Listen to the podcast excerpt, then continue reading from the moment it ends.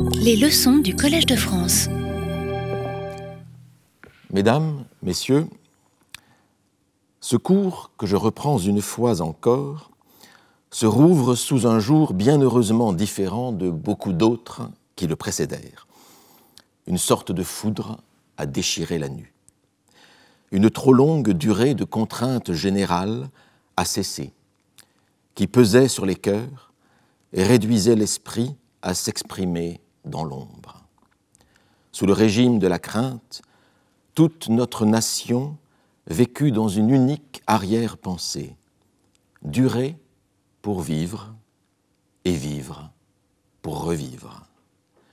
N'oublions pas que nous avons connu ce que c'est que d'être unanime.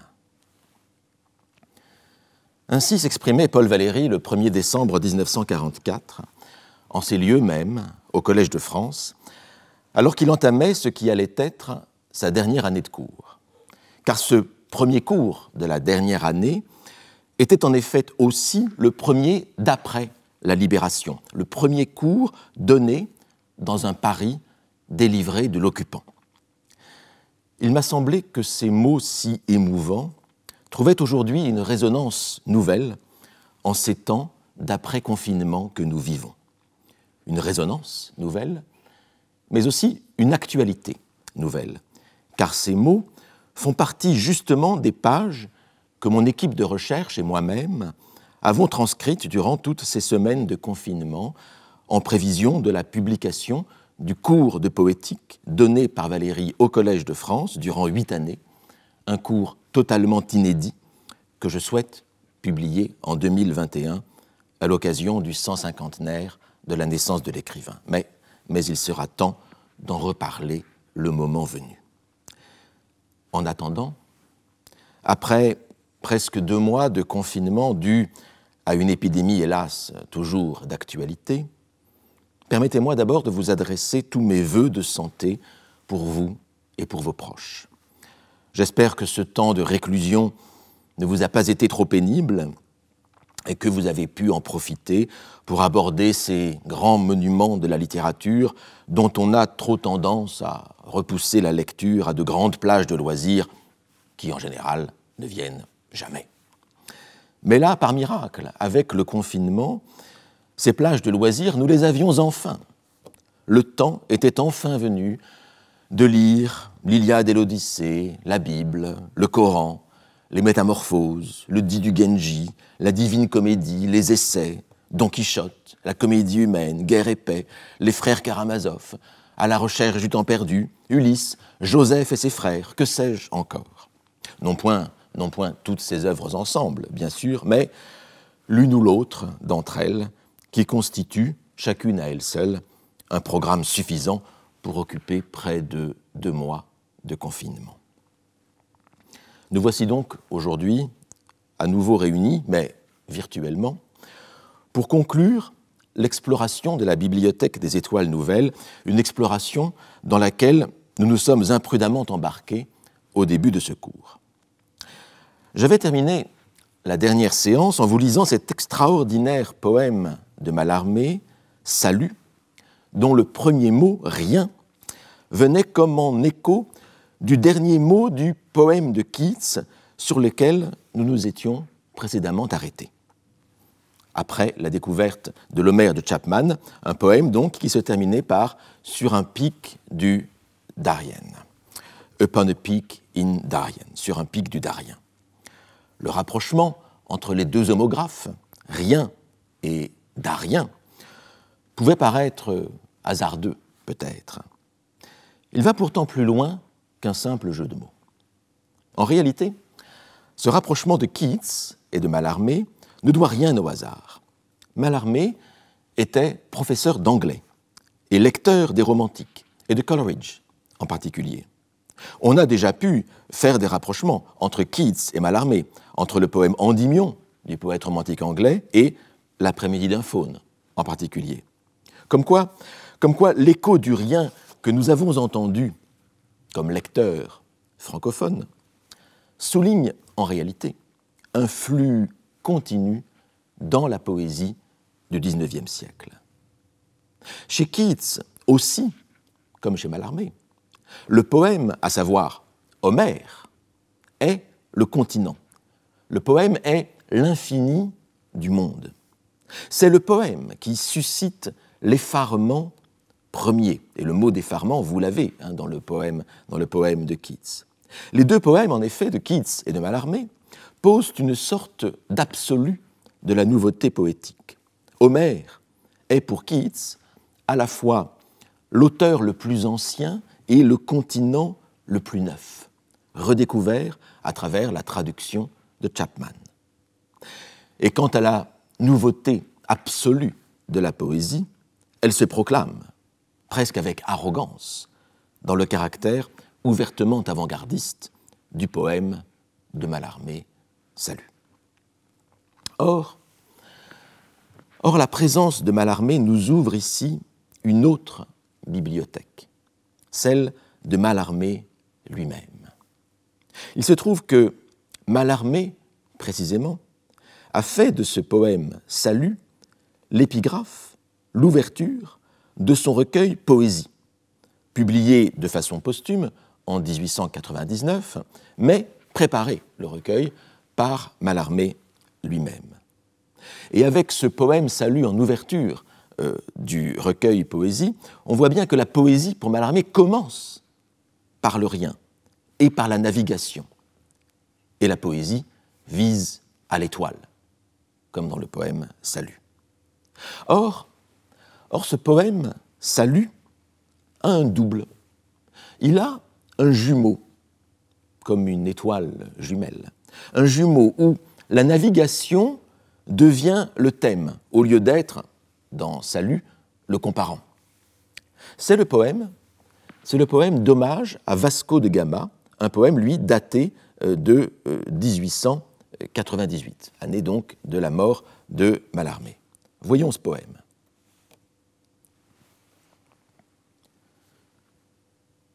Au seul souci de voyager, outre une Inde splendide et trouble, ce salut soit le messager du temps, cap que ta poupe double.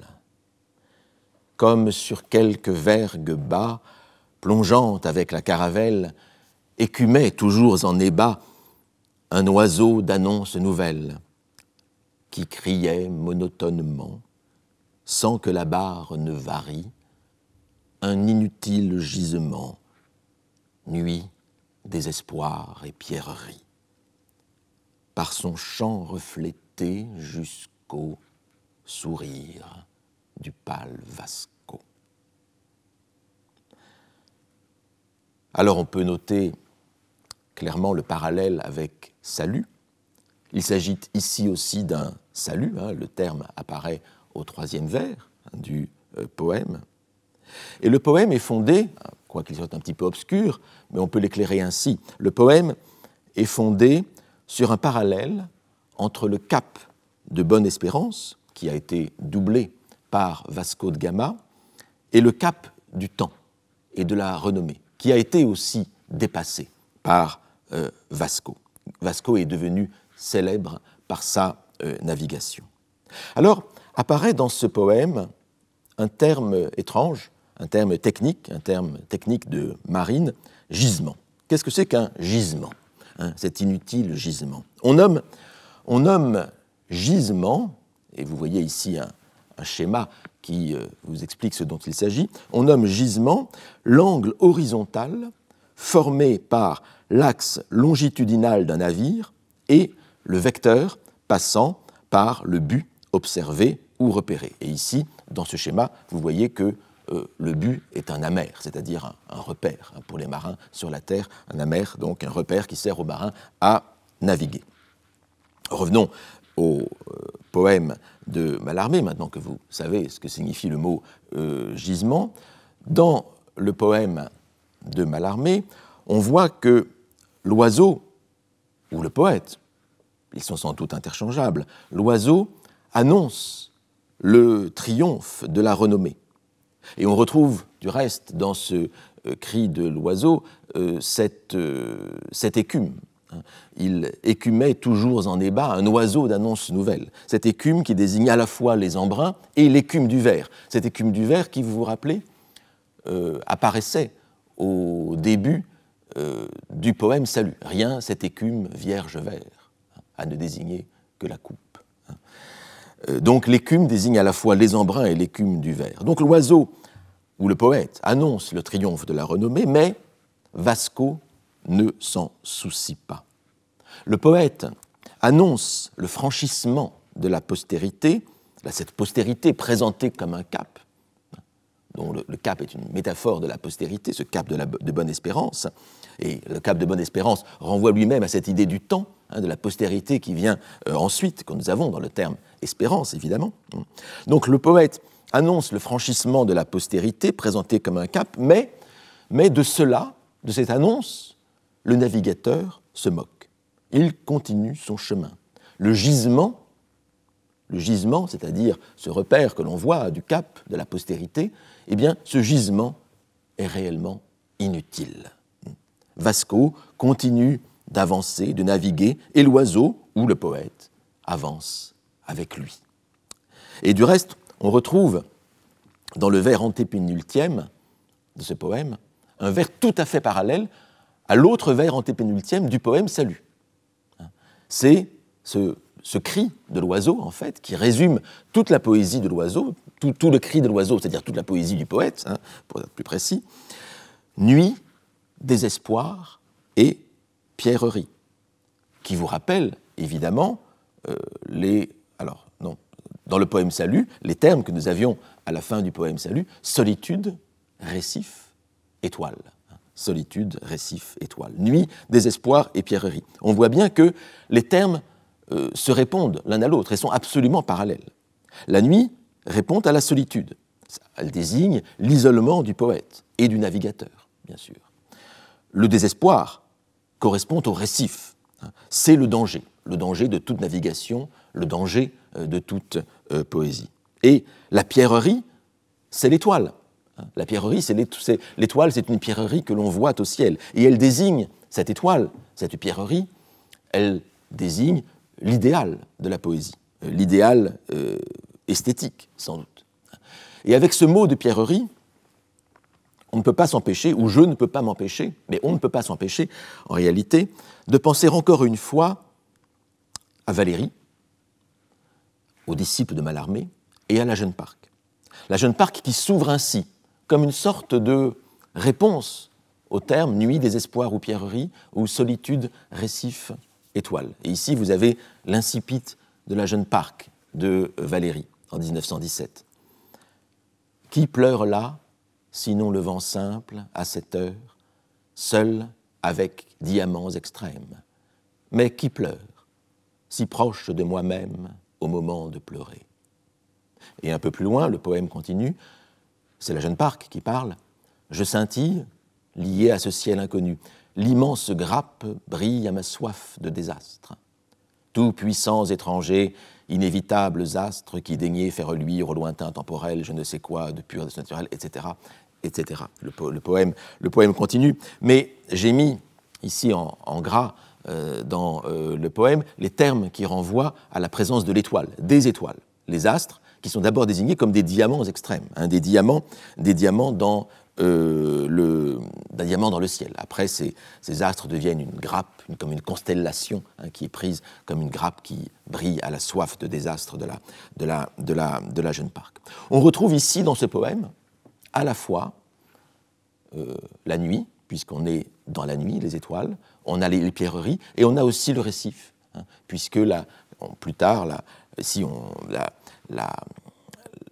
la, jeune Parc entend euh, la mer hein, qui euh, vient battre euh, les, rochers. Donc ici aussi, on retrouve, comme, une comme en une sorte de dommage secret du disciple à son maître, la nuit, le désespoir et la pierrerie.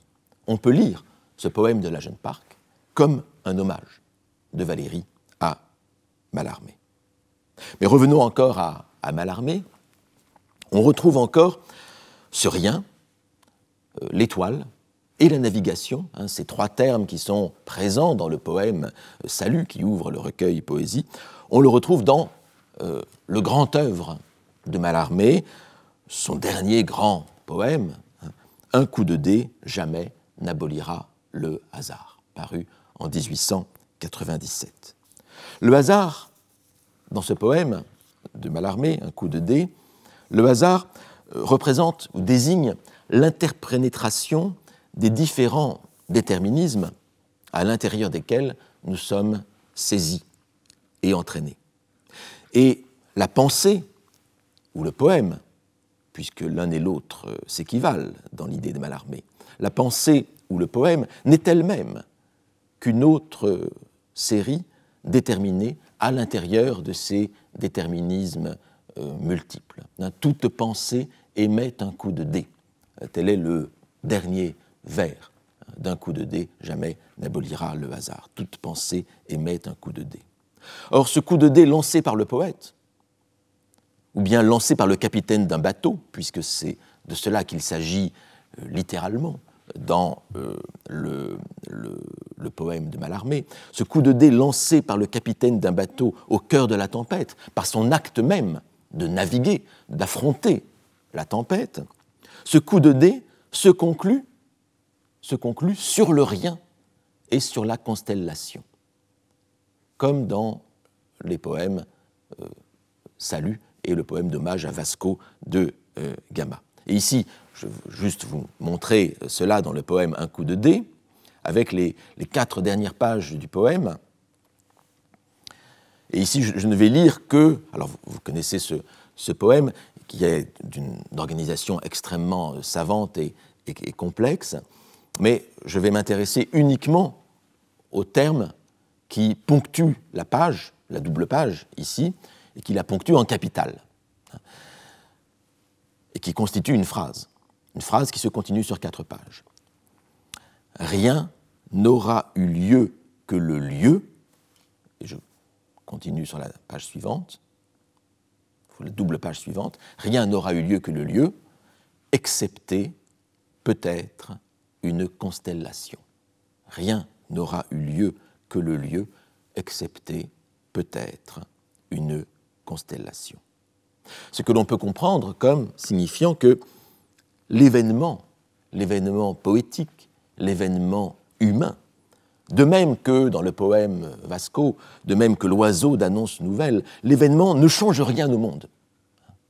L'oiseau qui euh, annonçait la bonne renommée ne change rien au cours de l'histoire, ne change rien à la navigation. Rien n'aura eu lieu que le lieu.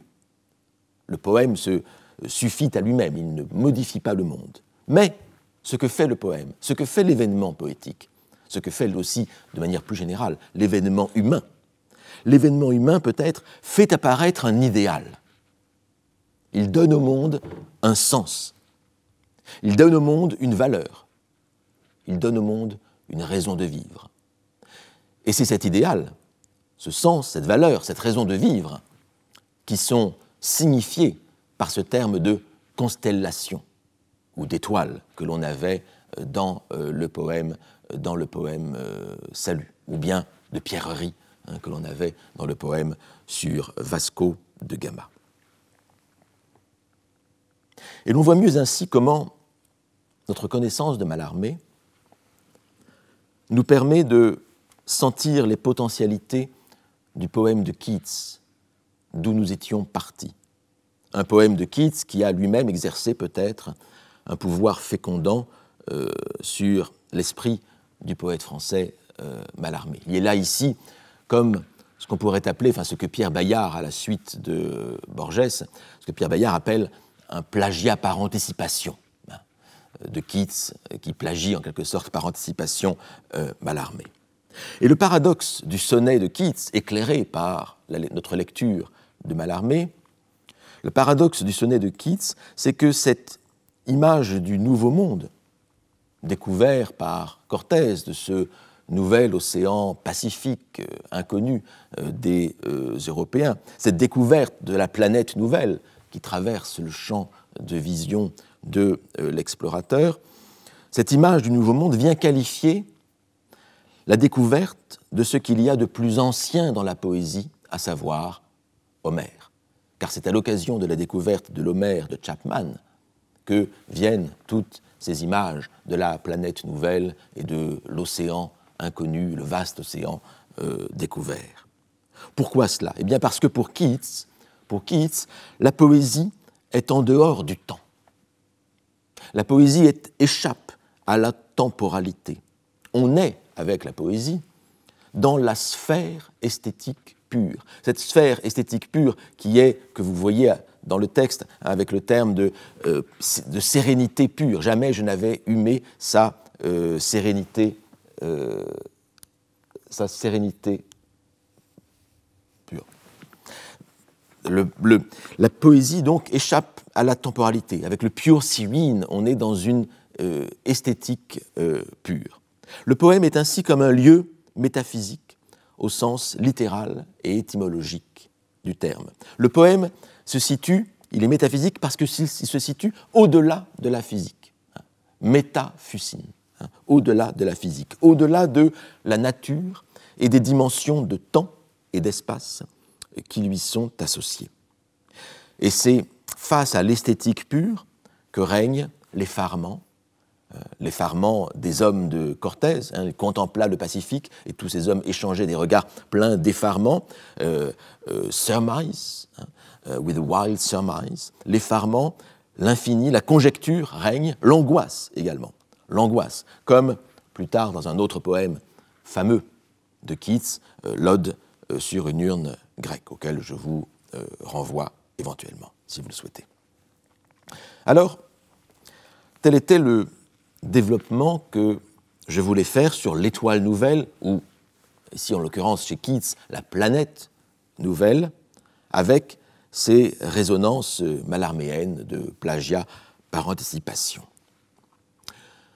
Tous ces textes et poèmes mentionnent les étoiles nouvelles d'une manière résolument moderne, sans les rapporter à la grande bibliothèque antique des étoiles nouvelles que nous avions explorée au début, si vous vous souvenez avec Virgile, Lucain. C'est une sorte de branche indépendante de cette bibliothèque des étoiles nouvelles que nous voyons ici, inaugurée par la découverte du euh, continent américain par les Européens. On pourrait appeler cette branche de la bibliothèque des étoiles nouvelles, cette branche américaine, on pourrait l'appeler une étagère américaine de la bibliothèque des étoiles nouvelles. Hein, américaine justement parce qu'elle est liée à la découverte des étoiles nouvelles du euh, Nouveau Monde. Mais cette étagère américaine des étoiles nouvelles est-elle totalement distincte de l'étagère antique, de la branche antique, hein, que nous avions explorée auparavant au début de ce cours? Il arrive en réalité que les deux fils, les deux branches, je ne sais sur quelle image me, baser ici, euh, américaine et antique, ou antique américaine plutôt dans l'ordre chronologique, il arrive en réalité que les deux fils se croisent et que la généalogie antique de l'image de l'étoile nouvelle rencontre l'expérience maritime et l'expérience historique de la découverte du Nouveau Monde. Et ici, je voudrais citer un exemple tout à fait notable de la rencontre entre ces deux fils, antiques et américains. Et je voudrais citer ici un nom peut-être imprévu, inattendu euh, dans ce contexte-ci, c'est le nom d'Étienne de la Boétie.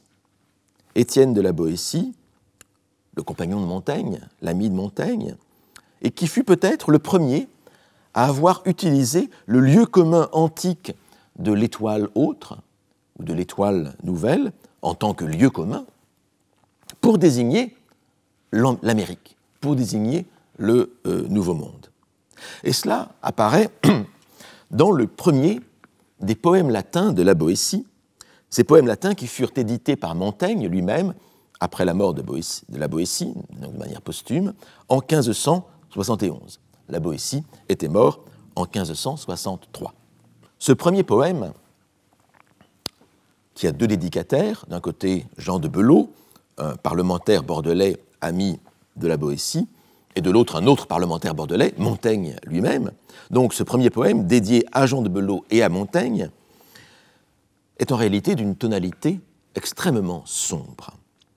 Il y est question des guerres civiles qui ravagent le pays entre mars 1562, date du massacre de Vassy, et mars 1563, date de l'édit de pacification d'Amboise, qui marque la fin de la première guerre de religion.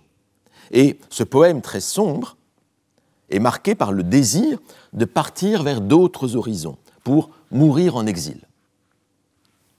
Et cette tonalité funèbre et pessimiste a sans doute justifié le choix opéré par Montaigne de mettre ce poème en tête du recueil posthume. Et voici ici le passage qui m'intéresse dans cette bibliothèque des étoiles nouvelles. Lisons d'abord le texte latin de la Boétie. Ipsa fugam iamtum nobis minus aequa monebant numina, cum ignotos procul ostendere subaustro, telluris tractus, et vasta per aequora nautai, ingressi vacua sedes et inania regna. Viderunt, solem qualium terrasque recentes, et non haec alio fulgentia sidera caelo. Alors je vais donner ici une traduction qui est inspirée en partie de la traduction donnée dans la belle édition des poésies complètes de la Boétie qui a été procurée par Christophe Bardin et Marie-Lise Six au Classique Garnier en 2018. Mais j'ai modifié assez largement la, traduction. Les divinités elles-mêmes, bien peu favorables, me conseillaient déjà la fuite, en désignant au loin les étendues inconnues de la terre australe. Alors des marins embarqués sur la vaste mer virent des demeures vides et des royaumes déserts, un autre soleil et des terres nouvelles. Ils virent briller dans un autre ciel des étoiles qui n'étaient pas les nôtres, des étoiles qui n'étaient pas les nôtres. Et non le, poème, le poème continue. Là, vous n'avez que la traduction, et pas les vers latins, mais je trouve que vers, cette traduction, cette suite nous éclaire également. Alors que les dieux d'en haut s'apprêtaient d'un fer cruel à largement détruire l'Europe et à souiller honteusement abandonnées des terres veuves de paysans, une nouvelle contrée, semble-t-il, fut donnée aux peuples en fuite.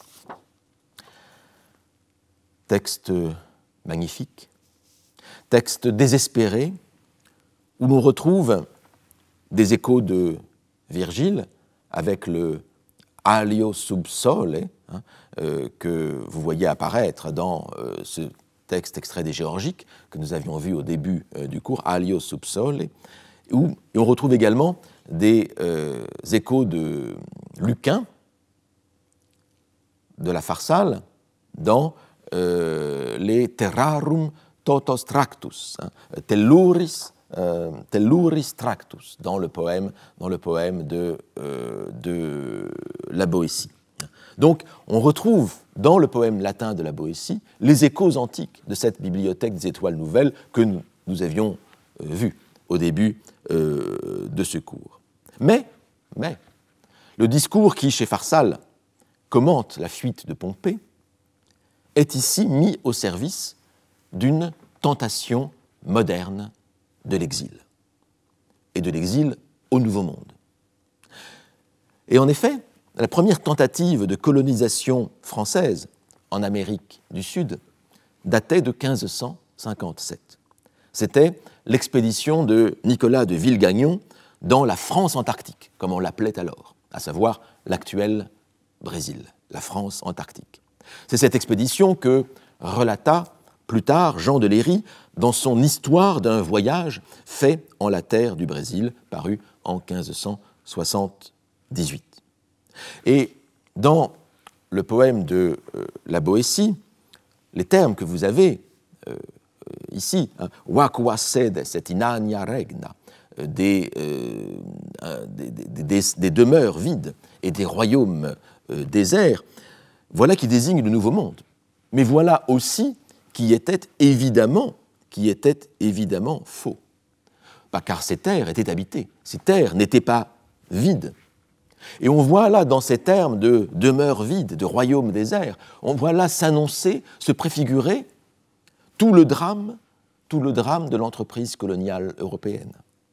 Faire comme si ces terres étaient vides d'habitants. Et l'étoile nouvelle devient ainsi, chez la Boétie, comme chez Lucain, un symbole de l'exil. On retrouve, les, navigateurs voient dans euh, ce nouveau monde des étoiles qui n'étaient pas les leurs. Et non aekalio fulgentia sidera euh, caelo. Et on retrouve cette image de l'étoile autre, de l'étoile étrangère, celle qui ne correspond pas à la patrie, celle qui ne correspond pas à l'endroit où l'on est né, où l'on a vécu.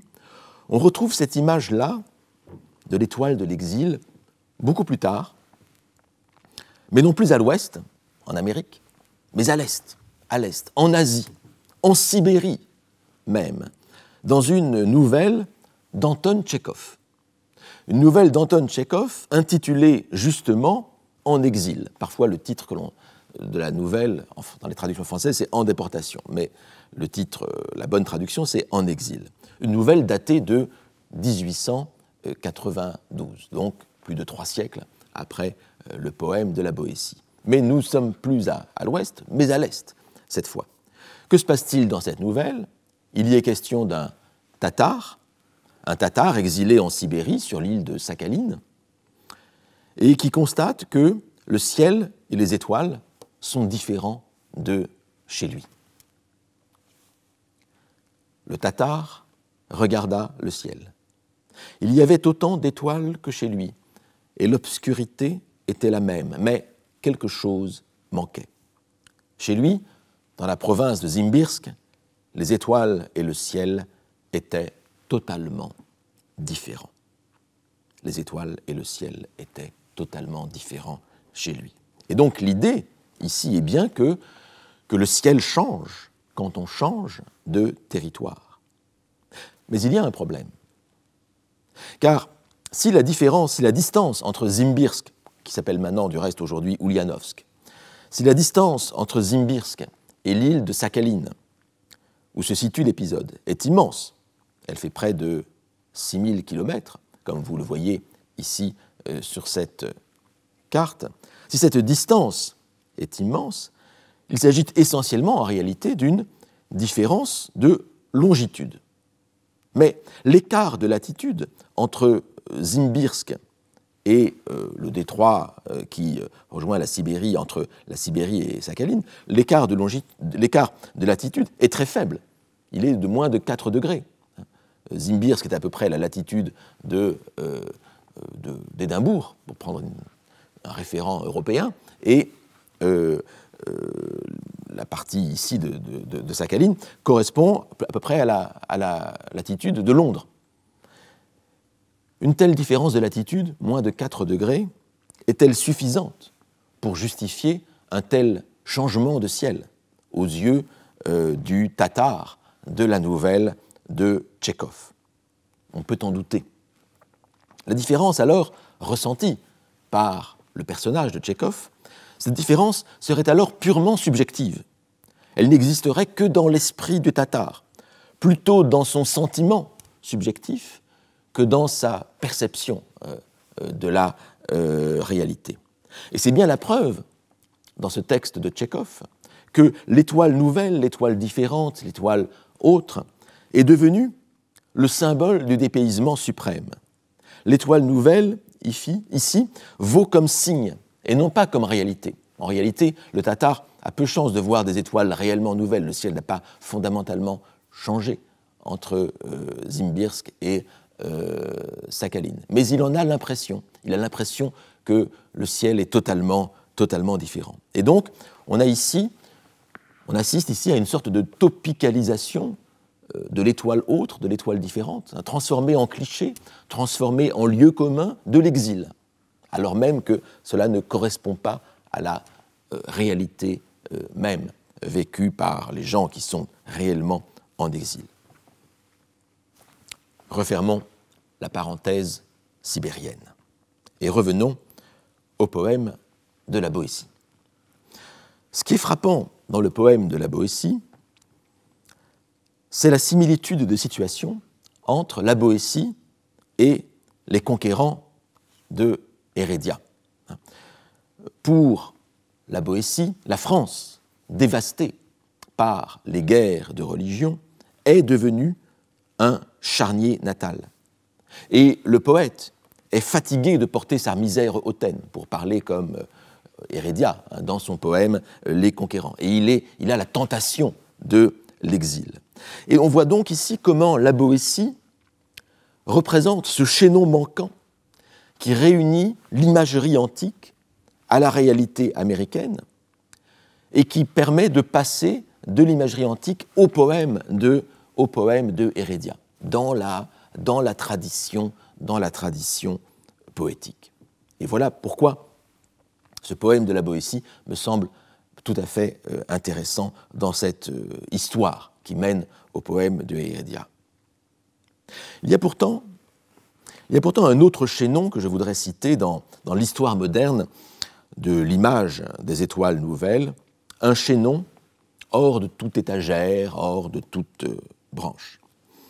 Mais avant de le nommer, je voudrais toutefois mentionner par prétérition, et là aussi comme une nouvelle parenthèse, mais comme une sorte de parenthèse un peu ludique, après le caractère quand même très sombre euh, du poème de euh, la Boétie, je voudrais mentionner une autre occurrence de l'image, qui est moins un chaînon cette fois-ci qu'une impasse. Une image de l'étoile nouvelle, mais qui n'a pas eu semble-t-il, de postérité.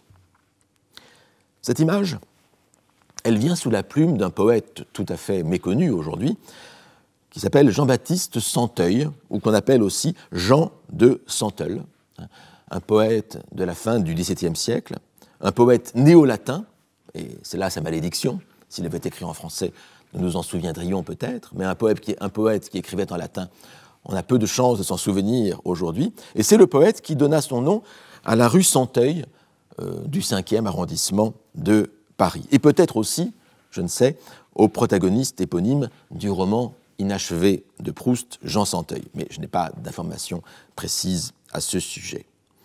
Et euh, ici, je fais allusion à ce poème de Santeuil, euh, ce poème latin, intitulé, avec son titre français, Métamorphose de la bouteille de savon.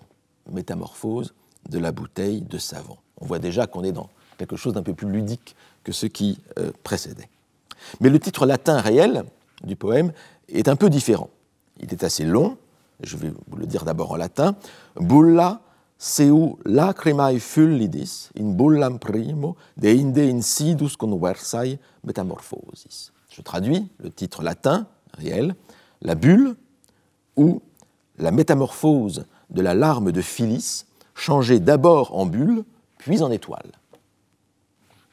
Quelle étrange histoire. Et en effet, voici le résumé du poème, qui est une sorte de, petit caprice. Le dieu amour, le dieu amour, recueille les larmes de la belle Phyllis et les transforme en une bulle ou une bouteille, comme vous voulez. La bulle s'envole, c'est pourquoi elle est ici désignée comme une bulle de savon ou une bouteille de savon.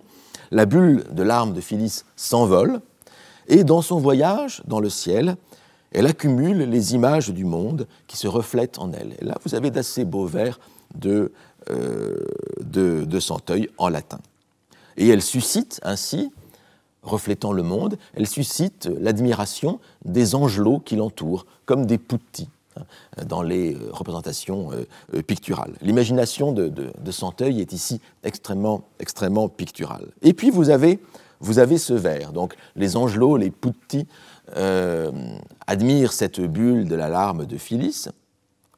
Et voici que les astres aussi regardent cette bulle de larmes. Et que se passe-t-il? Ic lunam solemque novum tunc sidera norunt. Les astres reconnurent alors en elle une lune ou un soleil nouveau.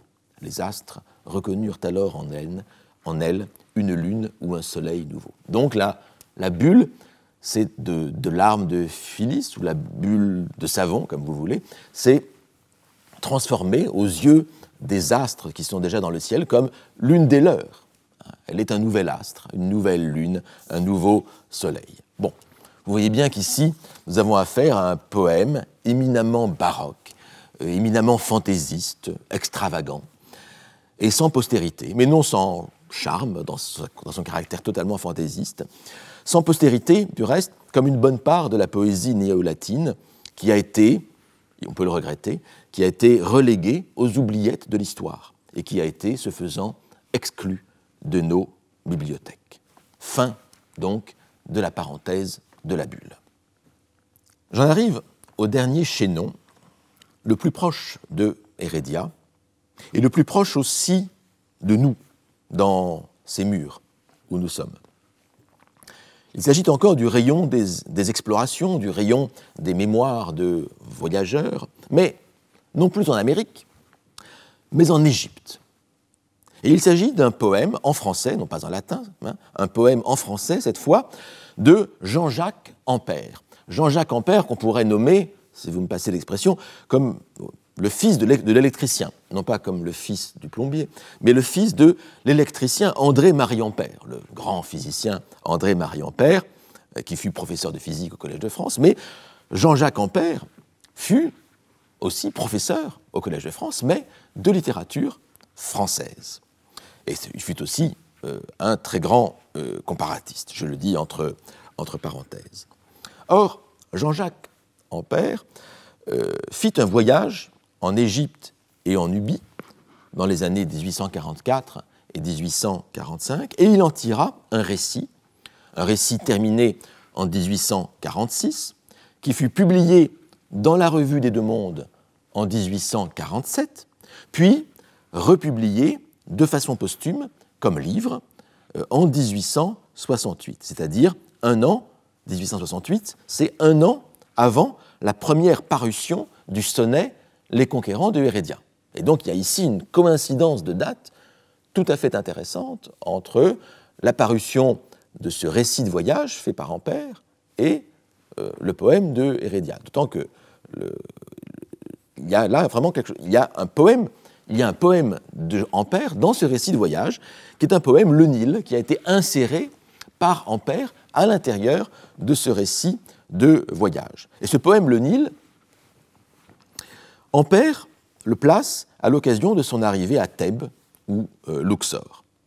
Alors, pour introduire à ce poème, dans son récit, Jean-Jacques Ampère prend d'amusantes précautions oratoires pour introduire ce poème euh, et que je vous propose de lire avant de lire le, poème euh, lui-même, enfin le poème, les quatrains qui nous intéressent. Voici les précautions oratoires, l'introduction en prose de d'Ampère à son poème Le Nil. Avant d'arriver à Thèbes, qui est le grand intérêt du voyage, à Thèbes, où il y a tant à voir et qui peut faire tout oublier, j'ai voulu fixer les impressions recueillies depuis vingt jours en suivant ce fleuve que je n'ai pas quitté, sur lequel j'ai vécu, étudié, admiré, rêvé. Ces impressions se sont traduites spontanément en vers. Il y a longtemps que telle chose ne m'était arrivée. Je me croyais défendu de ce danger de la jeunesse par la maturité des années. Je me croyais à couvert sous mes hiéroglyphes. Vain espoir. J'ai succombé. J'en demande pardon au lecteur. Si c'est un crime pour un membre de l'Académie des inscriptions de faire des vers, et si je me suis rendu coupable de ce crime, je puis affirmer du moins que c'est sans préméditation.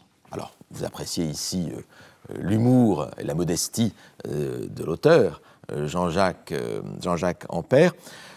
alors, il rajoute une note, effectivement, est-ce qu'un membre de l'Académie d'inscription des belles-lettres a le droit de faire des vers? C'est une question à, poser ici à mes collègues du collège.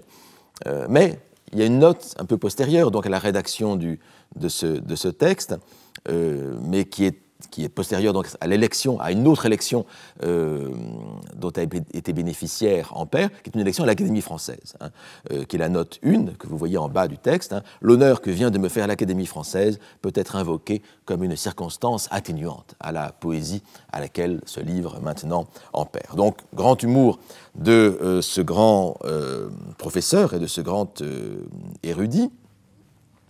Et le poème donc commence ainsi je ne vais pas ici euh, lire le début, mais la page suivante que vous avez euh, euh, sur l'image n'est pas, la, deuxième page, c'est une page un, peu, un peu ultérieure, mais vous avez un quatrain où apparaît cette image des étoiles nouvelles. Et je vais reprendre la lecture du poème, donc au moment où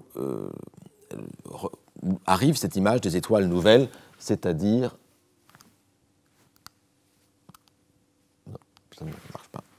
euh, c'est-à-dire un peu au milieu de la, euh, de la deuxième page.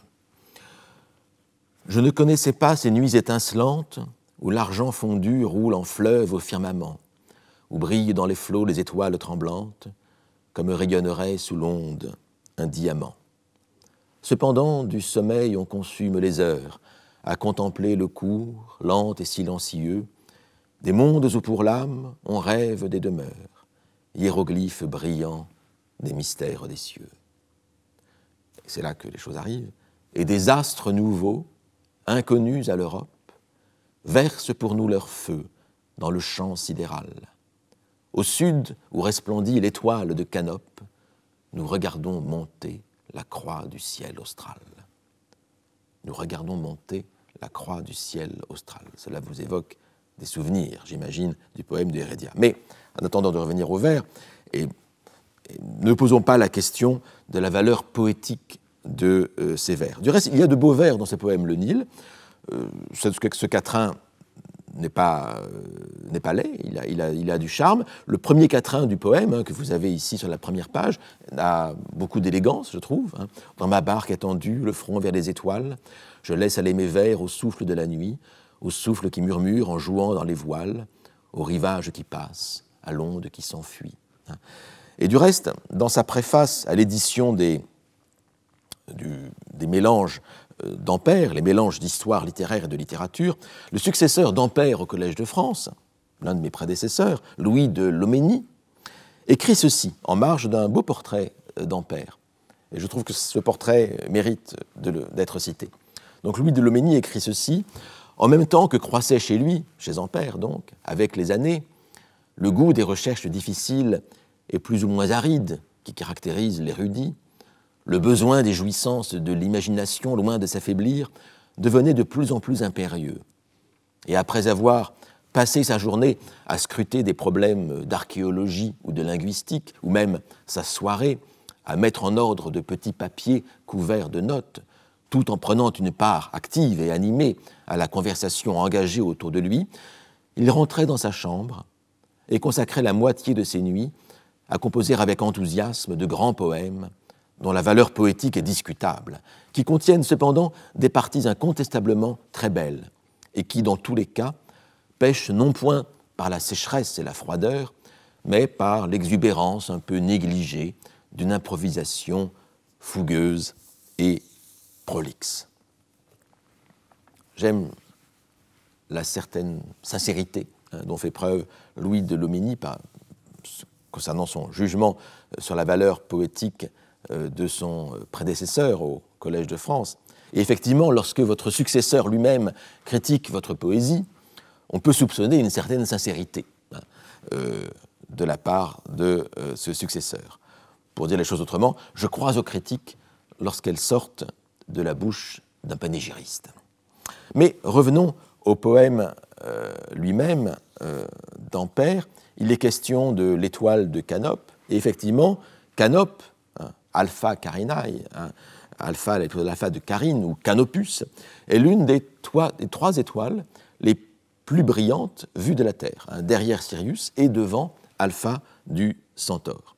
Canope appartient à la constellation australe de la Carène. Mais Canope est aussi le nom d'une divinité des eaux de la civilisation égyptienne et représenté sous la forme d'un vase surmonté d'une tête d'homme ou d'animal. Et Canop Canop, qui est le pilote d'Osiris pour les Égyptiens, est également cité par les Grecs anciens sous le nom de Canopos comme étant le pilote du, bateau de Ménélas après la guerre de Troie. Donc vous voyez ici, dans ce nom de Canop, une interpénétration d'astronomie, de, mythologie égyptienne et de mythologie euh, euh, grecque, euh, de syncrétisme grec de la mythologie égyptienne. Et donc, la mention de Canop dans le poème d'Ampère n'est pas due au hasard. Elle a sans doute à voir avec cette, ce syncrétisme gréco-égyptien et astronomique. Mais la ville de Thèbes ou de Luxor, où vient d'arriver Ampère, se situe à 300 km environ au nord du tropique du Cancer. Y voit-on déjà Canop Il semble que oui. D'après les recherches que j'ai pu faire, la croix du Sud, par exemple, est visible à l'horizon, près des latitudes tropicales de l'hémisphère nord, euh, chaque nuit durant les nuits euh, d'hiver et de printemps. Or, Ampère arrive à Thèbes le 20 janvier 1845. Donc on est au, cœur de l'hiver. Et donc, effectivement, il a pu voir euh, Canop euh, à cette euh, latitude, à cette latitude là.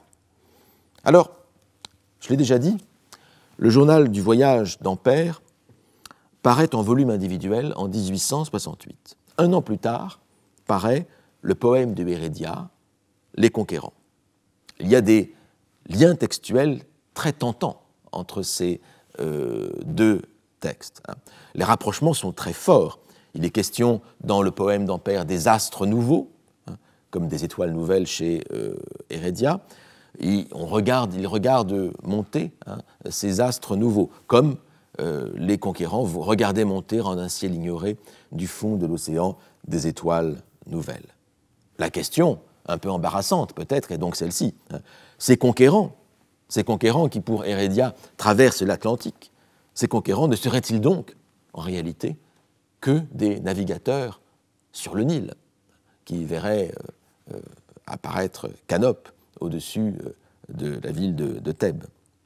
En tout cas, ce qui me paraît intéressant dans le poème d'Ampère, c'est que Ampère, dans son texte, apporte le point de vue explicite d'un Européen, des astres nouveaux inconnus à l'Europe, inconnus à l'Europe. Ces astres ne sont nouveaux que parce qu'en Europe, on ne les connaît pas. Mais dans le poème de Hérédia, la suppression de cette, de cette explicitation, une explicitation qui, à vrai dire, est peu poétique, la suppression dans le sonnet de Hérédia de cette explicitation renforce la, subjectivité du poème et du regard. Nous sommes ici dans le regard des, euh, des euh, conquérants. Nous sommes dans leur vision. Et ce qui est nouveau pour eux devient un nouveau absolu, et non pas une étoile étrangère. Il n'y a aucune distance par rapport à leur vision. Ces étoiles sont nouvelles absolument, celles qu'ils voient monter du fond de euh, l'océan. Et là aussi, on voit apparaître, comme dans le poème de la Boétie tout à l'heure, toute la tragédie, toute la tragédie de la conquête, hein, dans cette exaltation poétique qui ne masque que provisoirement la rapacité des conquérants. Ces conquérants font comme si le nouveau monde était vide d'habitants, comme si ces étoiles nouvelles étaient nouvelles euh, absolument, comme si ces étoiles n'appartenaient à personne, alors qu'elles appartiennent aux habitants hein, de ce euh, nouveau monde qu'ils sont en train de découvrir. Telle est, telle est la mobilité des images. Cette image de l'étoile nouvelle qui prend des sens nouveaux. Mais les images, de manière générale, prennent toujours des sens nouveaux, même si les termes paraissent semblables. C'est une histoire ici presque continue qui se déroule depuis la poésie latine, avec une branche autonome qui se développe depuis la découverte de l'Amérique par les Européens, et parfois la branche euh, américaine retrouve euh, le fil de euh, la grande généalogie antique de l'image de l'étoile nouvelle, mais avec avec des sens différents, en désignant évidemment des étoiles, des étoiles différentes. En avons-nous ainsi fini avec les étoiles nouvelles? Pas tout à fait. Pas tout à fait car il y a encore une, autre étagère, un autre rayon de la bibliothèque des étoiles nouvelles dont je n'ai pas encore vraiment parlé, c'est l'étagère théologique. Entrons dans la théologie des étoiles nouvelles, brièvement, brièvement. Et c'est une étagère qui commence avec la Bible et avec le christianisme. On pense d'abord, naturellement, ici dans notre civilisation, on pense naturellement à l'étoile nouvelle par excellence, celle qui guide les rois mages vers le berceau du Christ, selon le chapitre 2 de l'Évangile, selon Saint Matthieu. Ce Christ qui apparaît ensuite dans le discours chrétien, dans le discours théologique et apologétique, qui apparaît lui-même symboliquement comme une étoile nouvelle et désigné lui-même ainsi. Les occurrences de ces désignations du Christ comme étoile nouvelle sont absolument innombrables. Je ne vous en donne qu'une. On la trouve chez Eusèbe de Césarée, euh, dans sa démonstration évangélique. Donc nous sommes ici au tout début du IVe siècle. Cette démonstration évangélique qui est une grande œuvre de l'apologétique chrétienne. Et vous voyez ici cette, apparaître cette expression, mais retrouve, dont on retrouve des équivalents un peu partout chez les théologiens, chez les pères de l'Église en particulier, au Christos tu theu, megas kaineos aster. Loin de Dieu, le Messie de Dieu, la grande et nouvelle étoile. La grande et nouvelle étoile. Megas kaineos euh, aster.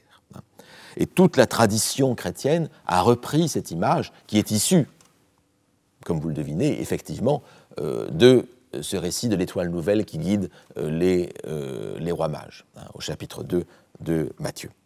Mais, vous l'aurez peut-être noté, il y a une importante différence formelle entre cette étoile nouvelle-là et les étoiles nouvelles qui apparaissaient chez Hérédia, ou qui apparaîtront plus tard chez Hérédia, chez Ampère, chez Ampère, chez la Boétie, etc. Hérédia, l'Antiquité païenne, la Boétie, Ampère, parle d'étoiles autres, parle d'étoiles nouvelles, toujours au pluriel, toujours au pluriel. Mais dans la tradition chrétienne, dans la tradition chrétienne, l'étoile nouvelle, elle est au singulier elle est au singulier.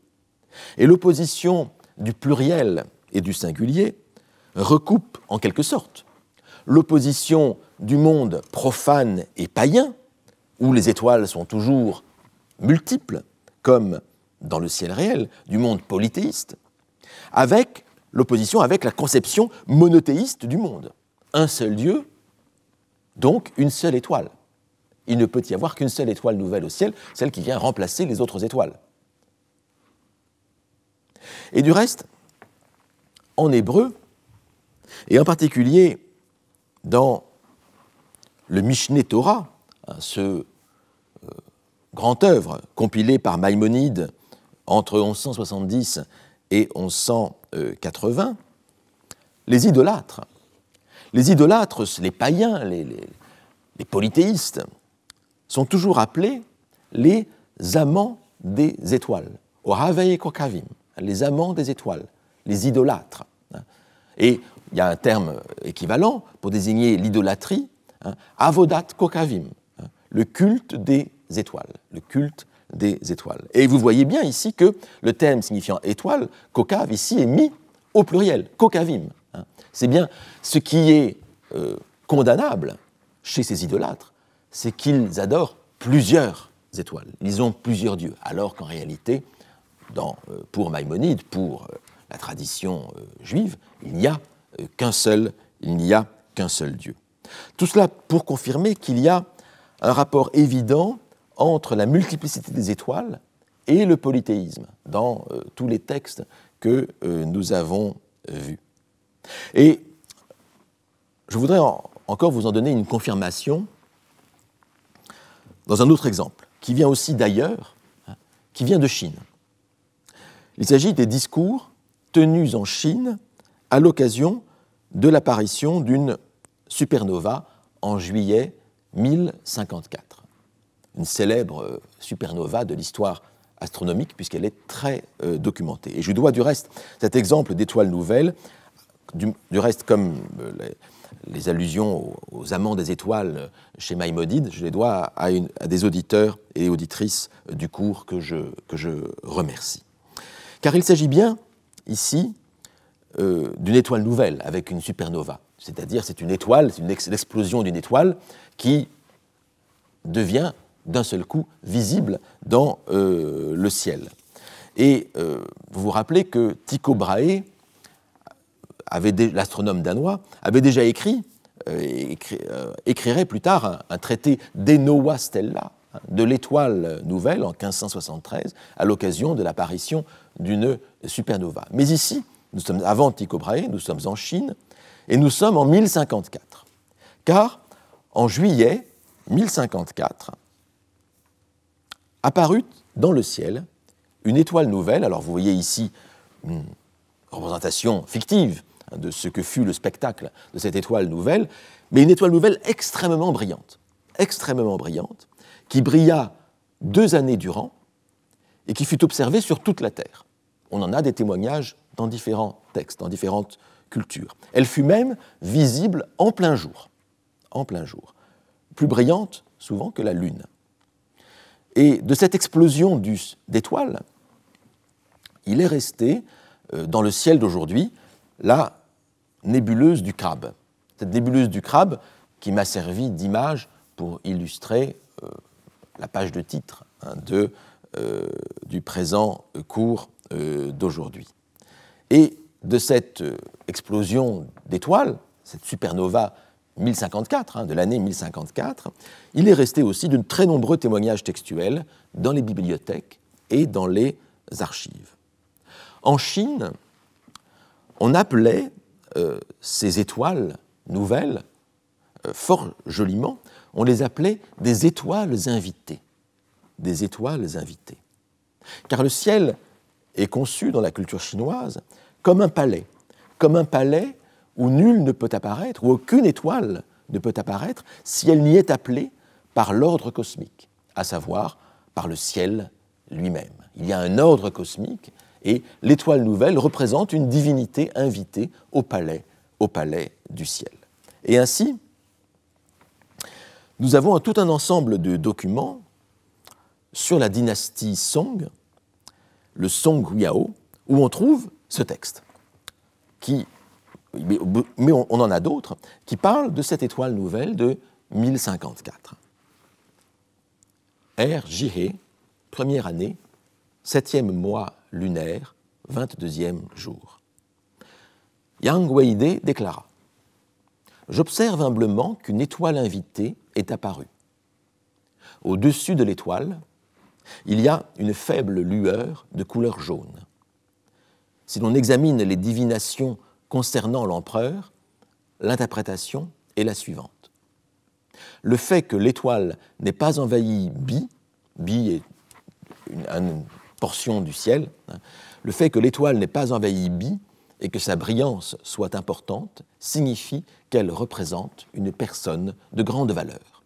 Je demande que ceci soit communiqué au bureau d'historiographie.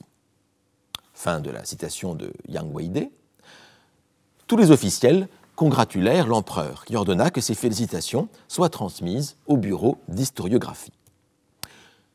Première année de l'ère Zhao, troisième mois lunaire.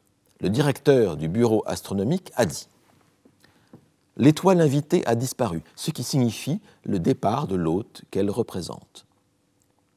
Auparavant, pendant la première année de l'ère Jihé, lors du cinquième mois lunaire, elle était apparue à l'aube dans la direction de l'Est, montant la garde de Tianguan. Tianguan, là aussi, c'est un astérisme, donc un, ensemble d'étoiles dans la représentation chinoise du ciel. Euh, l'étoile invitée a été vue en plein jour, comme Vénus. Elle avait des rayons dans tous les côtés et sa couleur était blanc rougeâtre. En tout, elle fut vue pendant 23 jours. Hein. Les 23 jours, en fait, c'est la durée de la vision de cette étoile en plein jour. Mais comme je vous ai dit, en fait, pendant la nuit, cette, supernova a été visible pendant euh, deux euh, années.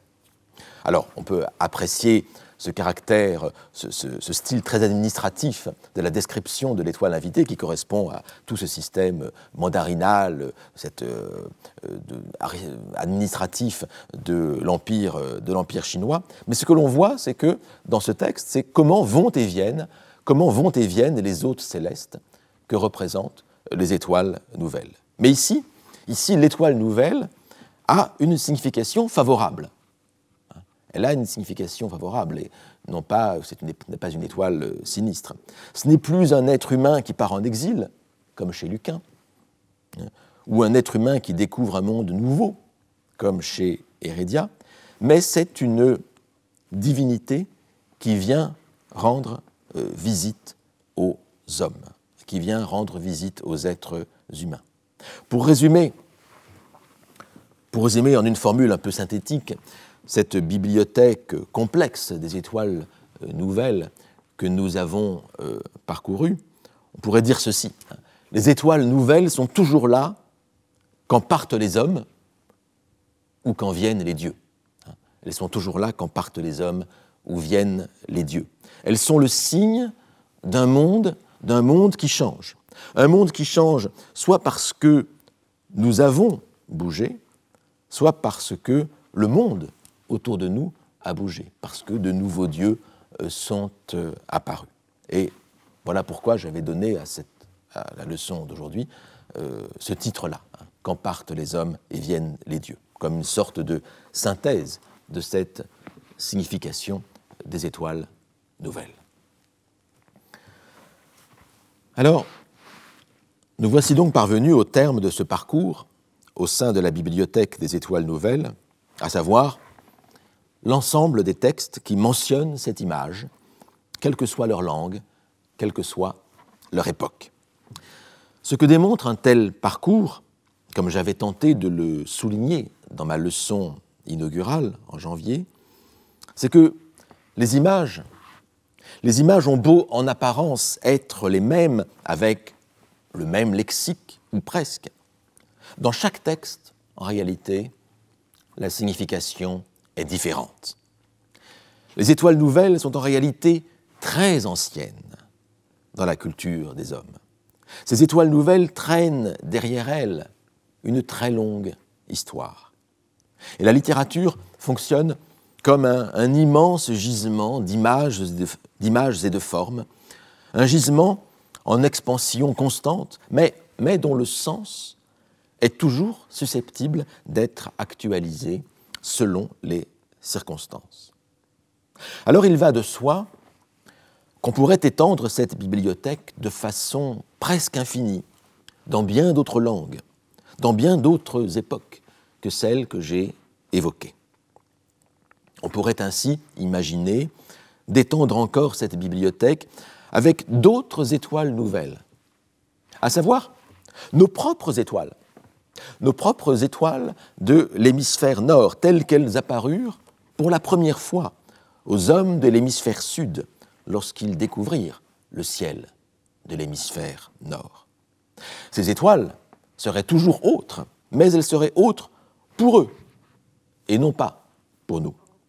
Ce serait donc la même image, le même syntagme, mais désignant la réalité opposée, symétrique, comme en une sorte de réversibilité des mondes. Et pourquoi ne connaissons-nous pas, ou ne connaissons-nous que difficilement, cette bibliothèque des étoiles nouvelles qui existe de l'autre côté du miroir pour les êtres humains qui vivent aux antipodes? Eh bien d'abord, d'abord je l'avoue par le fait de ma propre insuffisance. Je ne sais pas tout, je n'ai pas trouvé, euh, j'ai mal cherché sans doute, et j'attends des auditrices et auditeurs du cours qu'on m'apporte le témoignage euh, espéré. Et il viendra, j'en suis euh, certain. Mais il y a peut-être aussi des raisons moins accidentelles à cette ignorance que nous sommes, dans laquelle nous sommes. Et de ces raisons moins accidentelles, je discerne au moins deux de ces raisons. s'il y eut des discours, voire de la poésie, sur la découverte des étoiles de l'hémisphère nord par les habitants de l'hémisphère sud, ces discours n'ont peut-être pas été nécessairement écrits. Et si ces discours ont été écrits, est-ce qu'ils ont, été écrits dans une langue, dans une culture, dans une société qui ont permis leur euh, conservation? Les cultures de l'hémisphère nord ont bénéficié, on le sait, d'un privilège de situation dominante depuis la découverte de euh, l'Amérique. Alors on sait par exemple que pour la langue arabe, qui est à la limite de l'hémisphère, qui est encore en hémisphère nord, qui est parlé dans écrite dans l'hémisphère nord, mais à la limite de l'hémisphère sud, sans doute il faudrait aller voir dans les voyages d'Ibn Battuta au XIVe siècle, ou bien dans les traités d'astronomie d'Al-Batani au IXe et Xe siècle. Al-Batani qui identifia précisément 489 étoiles dans le ciel et qui calcula la précession des équinoxes. Alors, il est vrai que dans le monde arabe, on a une tradition écrite et une transmission des textes. il faudra aller voir effectivement les étoiles nouvelles qui apparaissent dans ces textes.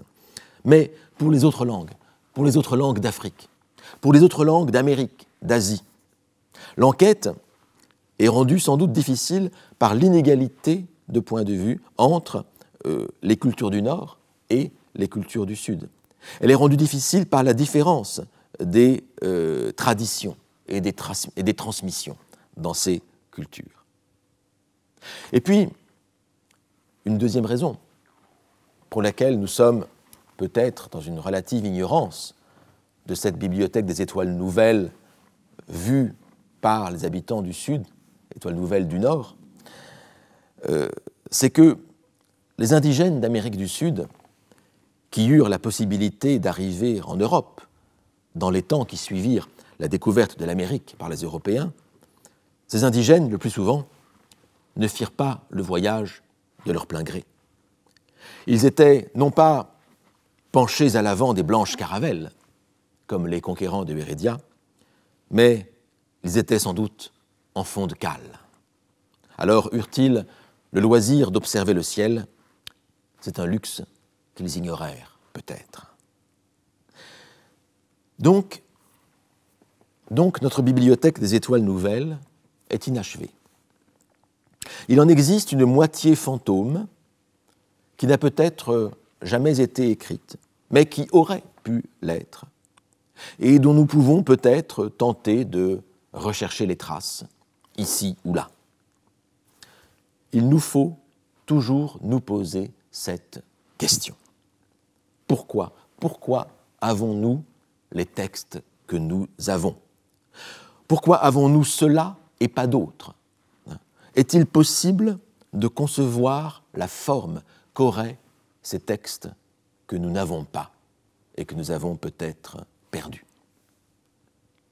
Je songe, je songe à d'autres bibliothèques fantômes qui n'ont plus rien à voir avec les étoiles nouvelles.